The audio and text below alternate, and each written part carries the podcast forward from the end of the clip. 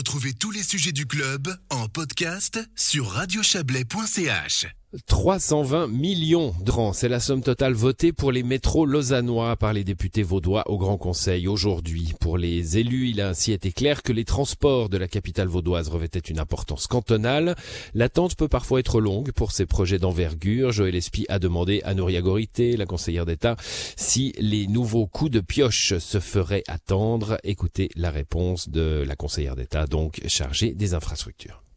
Oh, quand même, puisque nous avons obtenu euh, trois éléments. Le premier, c'est oui, c'est un crédit d'investissement pour réaliser le premier tronçon euh, entre euh, la station de Grancy sous la gare et la station de Flon pour doubler la capacité du M2. Et ces travaux doivent se réaliser avec ceux du chantier de la gare de Lausanne conduit par les CFF.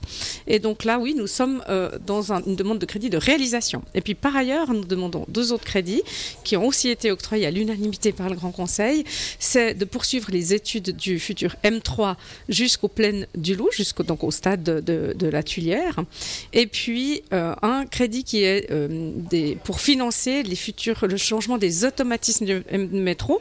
On sait que ce métro, il est, il est conduit euh, de manière par ordinateur, et les automatismes du métro doivent maintenant être rénovés, et donc nous avons aussi l'ambition qu'il y ait une interopérabilité, c'est-à-dire qu'on puisse, disons, changer le matériel roulant entre le métro M2 et le métro M3, que ça fonctionne sur les deux euh, lignes de métro. Et ces trois crédits euh, d'ouvrage et d'études nous ont été octroyés à l'unanimité, ce qui est évidemment euh, un formidable élan donné au projet. On va commencer par peut-être parler de la ville de Lausanne. Cette interaction entre ce qui se fait donc dans le M2, dans le M3 et la gare, c'est capital. Hein. Il faut penser large quand on fait ces travaux. Il y a aussi évidemment le projet de tram.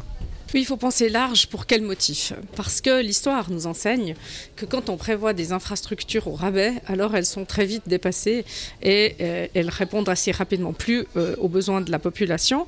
Euh, la, gare de Lausanne va devoir être adaptée pour pouvoir accueillir le double de sa capacité. Nous avons pour mission d'accueillir 200 000 voyageurs par jour qui vont transiter en gare de Lausanne et rarement la gare est la destination finale. Et donc le il est nécessaire d'avoir des infrastructures qui prennent le relais. Et euh, le métro M2 est aujourd'hui déjà saturé aux heures de pointe. si on met ça en perspective avec la croissance du trafic euh, ferroviaire qui est d'ores et déjà en cours, alors c'est nécessaire vraiment euh, de se dépêcher d'avoir ces infrastructures. Et se dépêcher en, ferroviaire, c'est toujours très long. Tout le canton est concerné hein, par ces travaux, on peut dire. Oui, parce qu'on a aussi montré que le métro, il est utilisé à plus de 42% par des non-lausannois.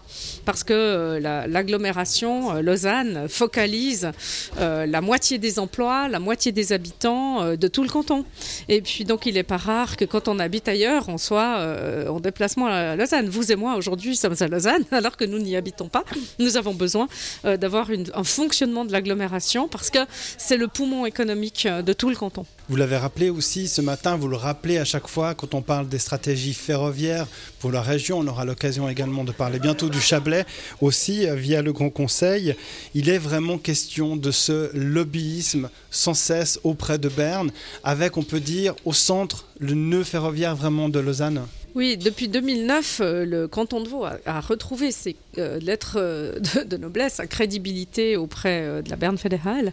Et nous avons obtenu beaucoup de cofinancement, que ce soit au titre des investissements ferroviaires, au titre des améliorations des nœuds des gares, que ce soit au titre des mesures de soutien aux agglomérations, des mesures de soutien aux, bretelles d'autoroute.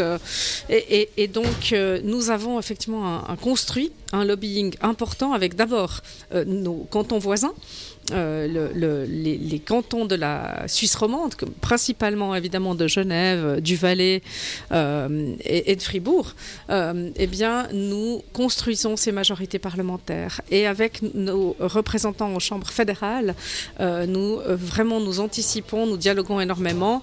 nous avons un très bon partenariat avec les membres qui siègent aux commissions des, transports, votre région, en comptant la personne de Frédéric Bourlot, il y a aussi du français, il y a à l'époque il y avait Géraldine Paris, il y a Roger Norman aussi qui est très actif. Nous avons un, réseau vraiment de parlementaires fédéraux qui sont à nos côtés et nous avons obtenu des, financements importants. C'est important pour notre canton de se faire accompagner. Hein. On a une croissance, une croissance démographique, une croissance économique qu'il faut accompagner par des mesures infrastructurelles.